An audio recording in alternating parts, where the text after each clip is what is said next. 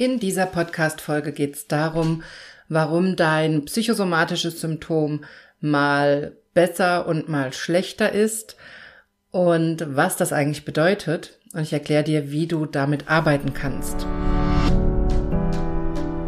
Herzlich willkommen zum Gehirnwäsche-Podcast. Wie du die Welt siehst, beginnt in deinem Kopf.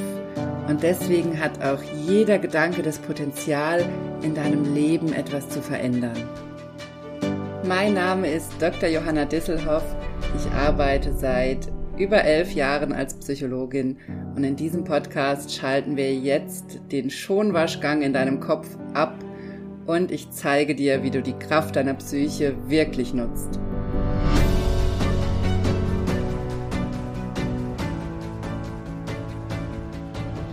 Hallo, schön, dass du eingeschaltet hast im Gehirnwäsche-Podcast mit einem wie immer sehr, sehr wichtigen Thema. Und bevor wir einsteigen, habe ich was Kleines zu feiern, denn das hier ist schon die 50. Folge im Gehirnwäsche-Podcast. Ich podcaste jetzt schon seit über drei Jahren. Ich habe 2019 im Februar mit dem Weiblich Erfolgreich Podcast angefangen. Vielleicht kennst du den noch, vielleicht hast du in alte Folgen reingehört. Die sind alle in diesem Podcast, wenn du den abonnierst über eine Podcast-App oder über Spotify, YouTube oder iTunes hörst, dann sind die alle noch verfügbar. Übrigens nicht mehr lange, weil ich die bald rausnehmen werde. Also wenn du da Lieblingsfolgen hast, dann hör sie dir nochmal an. Und damit habe ich angefangen 2019 mit dem Weiblich Erfolgreich Podcast. Und vor circa einem Jahr habe ich dann den Podcast auf Psychosomatik und Psyche, Körper und Psyche umgemünzt und mit dem Gehirnwäsche-Podcast angefangen und den mache ich jetzt auch schon seit über einem Jahr. Und wie gesagt, es gibt schon über 50 Folgen und das hat mich gerade wahnsinnig gefreut, als ich diese Folge hier abgespeichert habe und gesehen habe, dass das Folge Nummer 50 ist. Und das wollte ich direkt mal mit dir feiern. Übrigens, finde ich, dass wir eh viel zu selten unsere Erfolge feiern und es wirklich bei uns ankommen lassen. Natürlich merken wir es, wenn was gut läuft und freuen uns, wenn die Dinge so laufen, wie wir uns es gewünscht haben oder vielleicht sogar besser. Aber nimmst du dir wirklich die Zeit, auch in das Gefühl zu kommen und das zu spüren in deinem Körper, wie sich der Erfolg anfühlt, wie sich das gute Gefühl anfühlt, dass du nächsten Schritt erreicht hast, weil gerade wenn es um Weiterentwicklung geht, haben wir oft dieses paradoxe Gefühl, dass wir auf den Schritt so lange hinfiebern, uns vorstellen, wie gut es uns geht, wenn wir diesen nächsten Schritt erreicht haben und gleichzeitig nie in diesem guten Gefühl ankommen, denn sobald wir den Schritt erreicht haben, wartet ein nächster Schritt auf uns. Und deshalb finde ich es immer ganz wichtig, dass wir uns auf jeder, auf jedem Schritt, auf jeder Ebene, auf der wir gerade sind, auch immer wieder die Zeit nehmen, das zu feiern und dieses Gefühl bei uns ankommen zu lassen und zum Beispiel uns auch nochmal mit uns selbst vor einem Jahr oder vor drei Jahren zu vergleichen, um zu sehen, wie sehr wir uns weiterentwickelt haben und was wir alles erreicht haben, was wir alles geschafft haben, wodurch wir auch durchgegangen sind, wie viel wir auch durchgestanden haben, um wirklich zu spüren, dass wir uns weiterentwickeln und dass alles gut läuft. An diese guten Dinge, an diese positive Entwicklung müssen wir uns immer wieder erinnern und bewusst darauf hinwirken oder bewusst, bewusst dahinschauen, denn was unser Gehirn im, im Werksmodus sozusagen von selber macht, ist, dass es immer auf die negativen Dinge guckt, weil die natürlich für unser Überleben wichtig sind und weil die natürlich dafür ausschlaggebend sind, ob wir vor was flüchten müssen, ob wir vor was Angst haben müssen, ob wir auf was reagieren müssen. Also ganz grob gesagt, das sind Überlebensinstinkte und unser Gehirn achtet daher immer in der Werkseinstellung auf die negativen Dinge. Und wenn wir auch in die positiven Gefühle reinkommen wollen und denen mehr Raum in unserem Leben geben möchten, dann ist es ganz, ganz wichtig, dass wir da bewusst hinschauen und dass wir das jeden Tag tun. Und dazu gehört zum Beispiel Erfolge feiern. Und ich merke schon gerade, ich könnte wahrscheinlich mal eine ganze Folge dazu aufnehmen. Vielleicht mache ich das auch demnächst mal. Aber jetzt möchte ich mit dir zum eigentlichen Thema wechseln, was ich heute hier mitgebracht habe. Denn in dieser Folge geht es um ein Thema, auf das ich immer wieder angesprochen werde, wo ich immer wieder Fragen bekomme, nämlich warum sind meine Symptome so wechselhaft? Es kann um psychische Symptome gehen oder auch um psychosomatische Symptome. Warum sind meine Schmerzen, meine Symptome so wechselhaft und manchmal fast ganz weg und dann auf einmal wieder total stark, wieder total da. Und was bedeutet das? Und das ist natürlich was, was uns sehr unruhig machen kann, denn manchmal denken wir dann in der Psychosomatik, oh, alles ist gut, wir haben keine Symptome und wir können jetzt endlich den nächsten Schritt gehen, wir können uns weiterentwickeln oder wir haben es geschafft, das ist vorbei und dann auf einmal kommt das wieder und wir wissen gar nicht warum. Und da möchte ich heute mit dir ein bisschen hingucken, was das zu bedeuten hat und wie du damit arbeiten kannst. Und gleichzeitig aber auch noch ganz wichtig, dein, es ist nicht zwingend erforderlich, dass dein Symptom solche Auf- und Abphasen hat. Also es kann auch sein, dass du es mit einem psychosomatischen Symptom zu tun hast, was komplett gleichbleibend ist.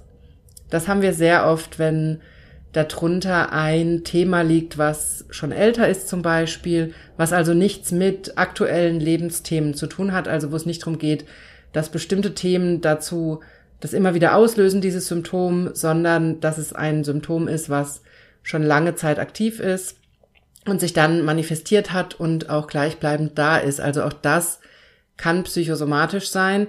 Es muss nicht heißen, dass es dann nicht psychosomatisch ist.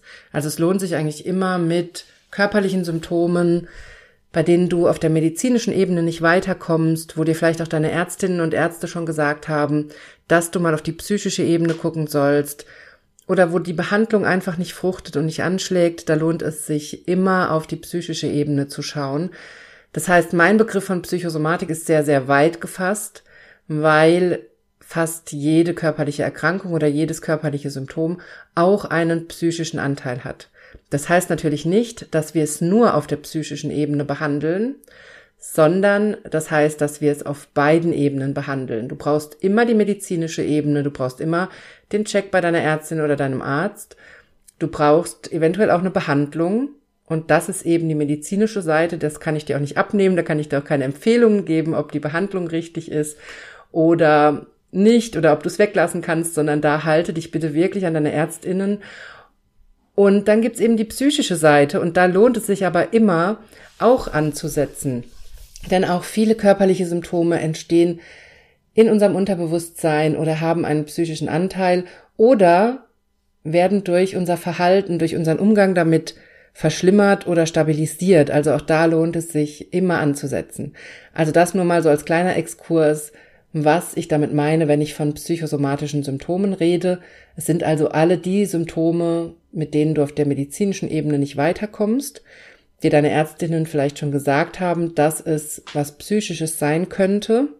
Und gleichzeitig sind es eben auch alle die Symptome, die nicht auf die Behandlung reagieren, die du also vielleicht eigentlich als körperlich einordnen würdest, die aber einfach nicht reagieren und nicht besser werden, denn da gibt's dann oft ein psychisches Thema, was die Heilung verhindert oder blockiert und was dir da in deinem Gehirn sozusagen im Wege steht und deshalb du nicht gesund wirst.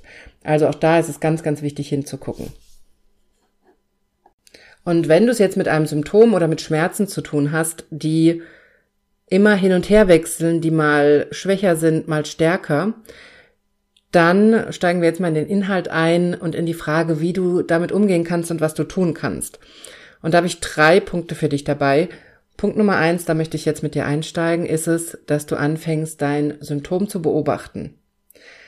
Das ist ganz wichtig. Das klingt vielleicht lapidar, aber hast du wirklich schon mal eine Zeit lang dein Symptom systematisch beobachtet?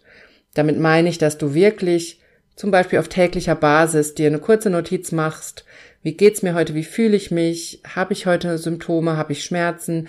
Wie stark sind die? Also du kannst dir auch so eine kleine kannst dir so eine kleine Checkliste anlegen mit so ein paar Punkten, die für dich wichtig sind, um zu gucken, ist mein Symptom stark, ist es schwach, wie geht's mir ansonsten? Du kannst andere Themen mit in die Checkliste aufnehmen, dass du zum Beispiel auch guckst, habe ich gut geschlafen, habe ich mich gut ernährt, habe ich genug Wasser getrunken, habe ich genug für mich selber getan, habe ich mir Zeit genommen, fühle ich mich gestresst, also alle Faktoren, die damit zu tun haben können, kannst du mit in so eine kleine Checkliste aufnehmen und dir da jeden Tag zum Beispiel kurz aufschreiben oder kurz Kreuzchen setzen, wie es dir an dem Tag geht. Kannst du morgens oder abends machen und gucken, wie stark war dein Symptom. Dein Symptom kannst du einordnen von 0 bis 10. 0 heißt gar kein Symptom, gar nichts Negatives gespürt, komplett gut gefühlt oder symptomfrei gewesen. Und zehn ist das Maximum, ganz schlimmer Tag, starke Schmerzen, starkes Symptom oder oder oder. Und so kannst du anfangen, dein Symptom erstmal auf täglicher Basis zu beobachten und vor allem auch zu beobachten, ob es was mit den anderen Faktoren zu tun hat. Wird dein Symptom schl schlimmer, wenn du dich gestresst fühlst? Wird dein Symptom schlimmer, wenn du schlecht geschlafen hast? Wird es besser, wenn du gut geschlafen hast? Hat es was mit Ernährung zu tun, mit Trinken, mit all diesen Faktoren? Du kannst noch mehr Faktoren aufnehmen in diese Liste. Wenn du schon in meinem Selbsthypnose lernen Online-Kurs warst oder bist, dann kannst du auch dein Unterbewusstsein fragen, zum Beispiel deine innere Heilerin oder deinen Heiler, welche weiteren Faktoren du da beobachten sollst. Die können dir noch andere Themen sagen, die du vielleicht jetzt im bewussten Zustand gar nicht auf dem Schirm hast, die aber mit deinem Symptom zu tun haben. Sowas kann zum Beispiel sein Konflikte in der Familie, Stress mit den Eltern oder mit der Partnerin, dem Partner, mit den Kindern, mit der Arbeit, also auch solche Dinge. Das kannst du auch nochmal aufschlüsseln und dir da einfach, das klingt jetzt vielleicht kompliziert, aber eigentlich musst du dir nur ein paar Dinge aufschreiben, was deine Faktoren sind, die du dir mit angucken möchtest und dann kannst du dir eine Art Tabelle machen, wo du einfach jeden Morgen oder Abend kurz Kreuzchen setzt und reinschreibst, okay, Symptom zwischen 0 bis 10 und dann ankreuzt, war ich gestresst, ja, nein, oder wie sehr war ich gestresst. Du kannst auch Stress und all diese Themen auch von 0 bis 10 bewerten. Dann hast du Zahlen in der Tabelle und kannst dir daraus am Schluss, wenn du es zum Beispiel in Excel machst oder so, kannst du dir direkt auch ein Diagramm ausgeben lassen und siehst dann, wie der Verlauf ist. Also das wäre jetzt die, die Pro-Variante. Wenn du da wirklich tief einsteigen willst, kannst du es sogar statistisch auswerten sozusagen. Aber du wirst es auch so sehen, wenn du dir das mal für ein paar Tage systematisch aufschreibst, für zwei, drei Wochen systematisch aufschreibst, wie sich dein Symptom verhält. Gerade bei uns Frauen macht es übrigens auch sehr Sinn, dass du dir das über zwei oder drei Zyklen aufschreibst. Also, dass du das wirklich mal drei Monate machst und auch deinen Zyklus mit einträgst. Denn wir haben natürlich auch einige zyklusbedingte Schmerzen oder Symptome. Und das kannst du an so einer Auflistung, an so einem Tagebuch, was du führst, dann auch sehr schön sehen, was zum Beispiel dein Eisprung für Symptome mitbringt, was deine Menstruationsblutung für Symptome mitbringt und was es damit zu tun hat. Also auch das ist ein nicht unerheblicher Faktor, den du damit reinnehmen kannst. Und so kannst du mal anfangen, dein Symptom zu beobachten. Und was du dann sehr, sehr schnell ablesen kannst, ist zum Beispiel, wird dein Symptom durch Stress schlimmer? Wird dein, dein Schlaf zum Beispiel durch Stress schlechter? und dadurch dein Symptom schlechter. Also du kannst dadurch sehr schnell Korrelationen sehen, das heißt Verbindungen. Das heißt nicht unbedingt, dass der Schlaf oder die, der Stress die Ursache oder der Auslöser ist dafür, dass dann dein Symptom schlimmer wird. Das heißt aber, dass beides oder alle drei Faktoren zusammenhängen, also dass sie irgendwas miteinander zu tun haben. Es kann zum Beispiel auch sein, dass dein Symptom durch ein ganz anderes Thema in deinem Leben getriggert wird und stärker wird und dass du dadurch dich gestresst fühlst und dadurch schlechter schläfst. Also wir können durch so eine Tabelle keine Kausalzusammenhänge erschließen. Wir können nicht sagen, das ist der Grund für das, aber wir können uns angucken, welche Faktoren gemeinsam auftreten. Zum Beispiel, ich habe mich eine Woche lang sehr, sehr schlecht ernährt und dann geht mein Symptom hoch.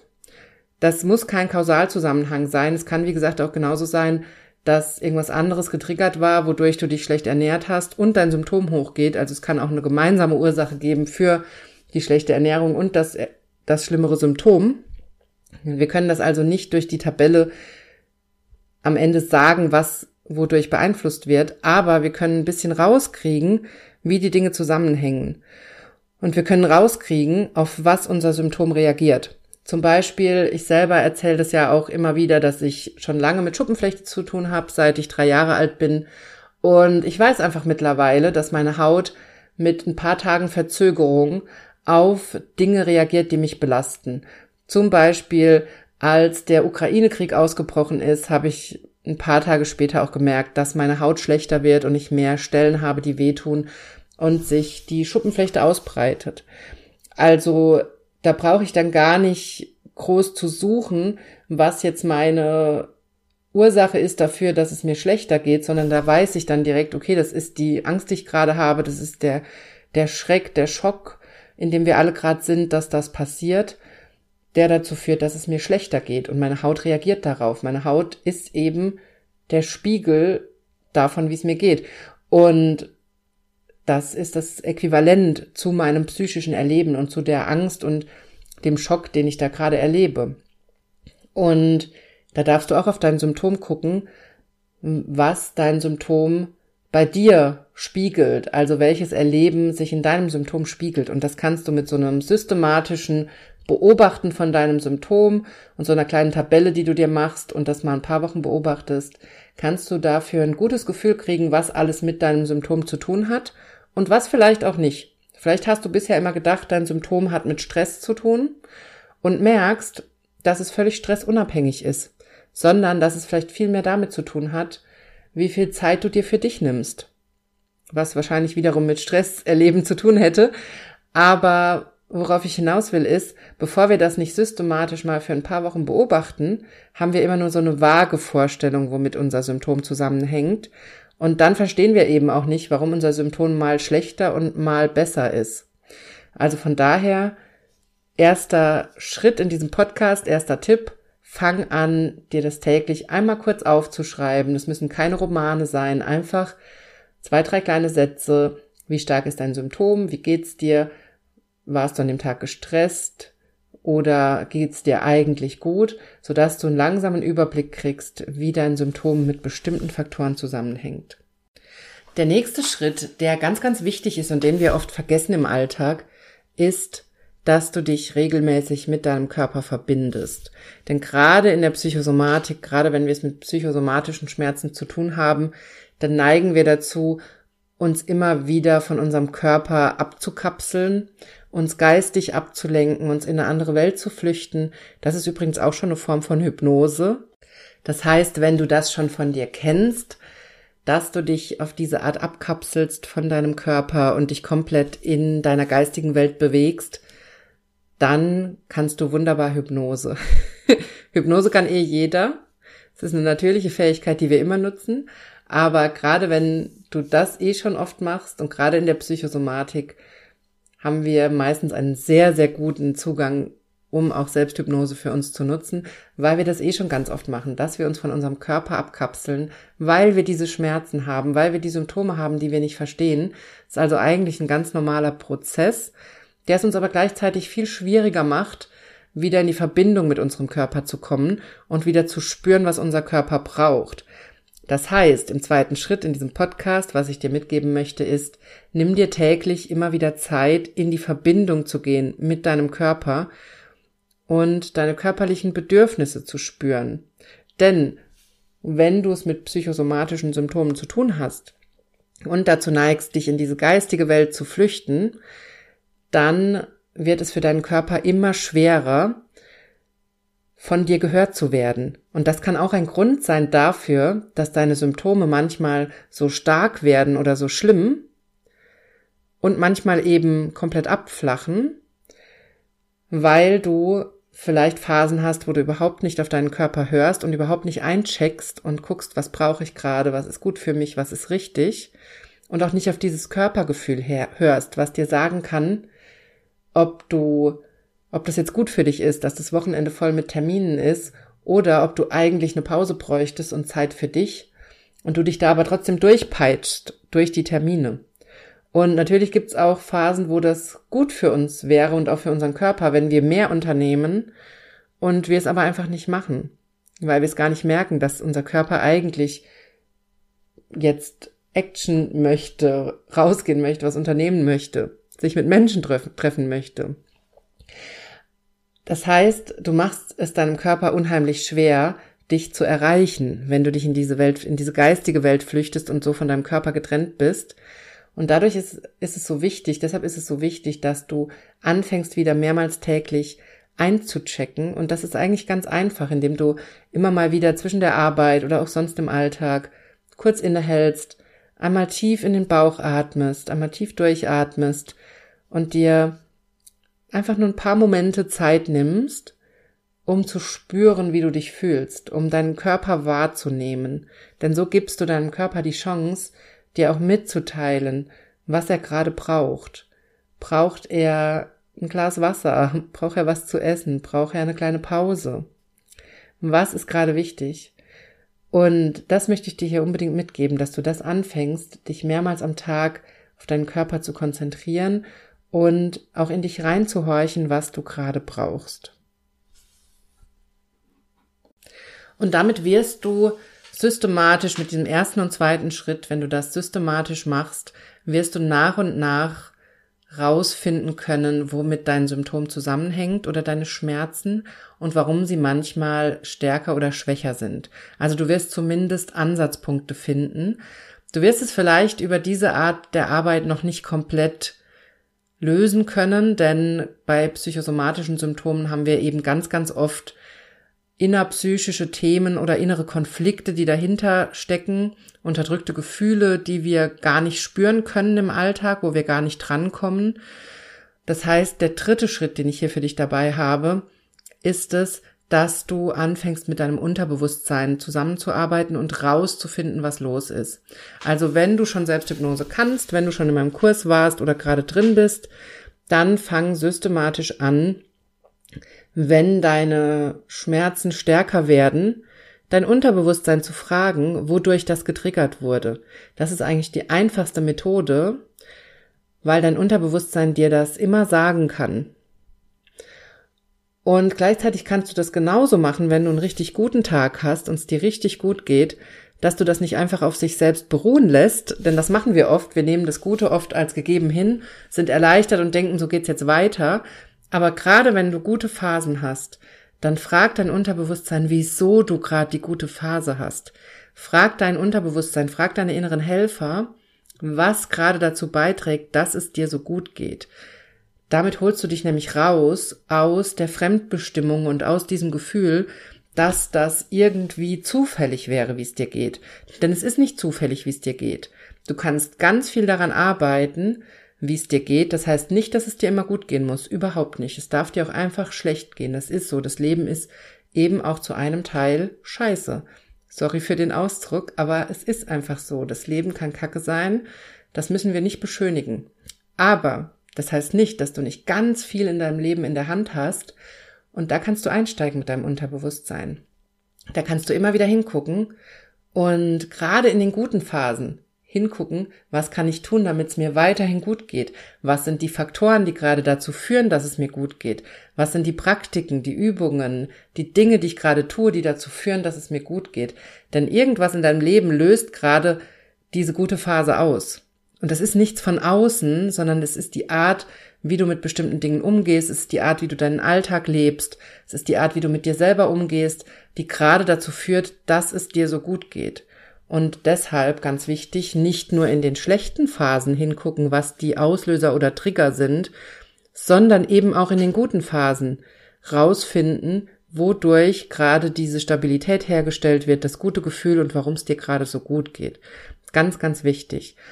Und wenn du dich fragst, was ich damit meine und wenn du Interesse an Selbsthypnose hast und das lernen möchtest, dann melde dich sehr, sehr gerne für die Warteliste an mein nächster Selbsthypnose lernen Online-Kurs startet im Mai. Und wenn du dich jetzt für die Warteliste anmeldest, bekommst du auch direkt mein Psychosomatik-Workbook und kannst direkt in die innere Arbeit einsteigen und gucken, was auf der psychischen Ebene hinter deinem Symptom stecken kann. Den Link zur Warteliste findest du in den Show Notes und auf meiner Homepage. Wenn du auf den Selbsthypnose lernen Online-Kurs gehst auf meiner Homepage, dann kommst du direkt mit dem Link zur Warteliste kannst dich da eintragen. Und wie gesagt, der nächste Kurs startet im Mai. Und da zeige ich dir dann auch in diesem Kurs, wie du all das machen kannst, was ich jetzt hier erwähnt habe. Also wie du deine Helfer fragen kannst, deine inneren Helfer oder dein Unterbewusstsein, was hinter deinem Symptom steckt und wie du es lösen kannst. So, das war's von mir in dieser Podcast-Folge. Was ich dir in dieser Folge mitgeben möchte, ist, dass du erstens anfängst, dein Symptom und deinen Körper zu beobachten und dir darüber vielleicht täglich Notizen machst. Zweitens, dass du anfängst, täglich mehrmals in deinen Körper einzuchecken und kurz innezuhalten, kurz durchzuatmen und zu gucken, was gerade deine körperlichen Bedürfnisse sind und was dein Körper dir vielleicht mitteilen möchte, also diese Verbindung zu deinem Körper wirklich wieder einzuüben.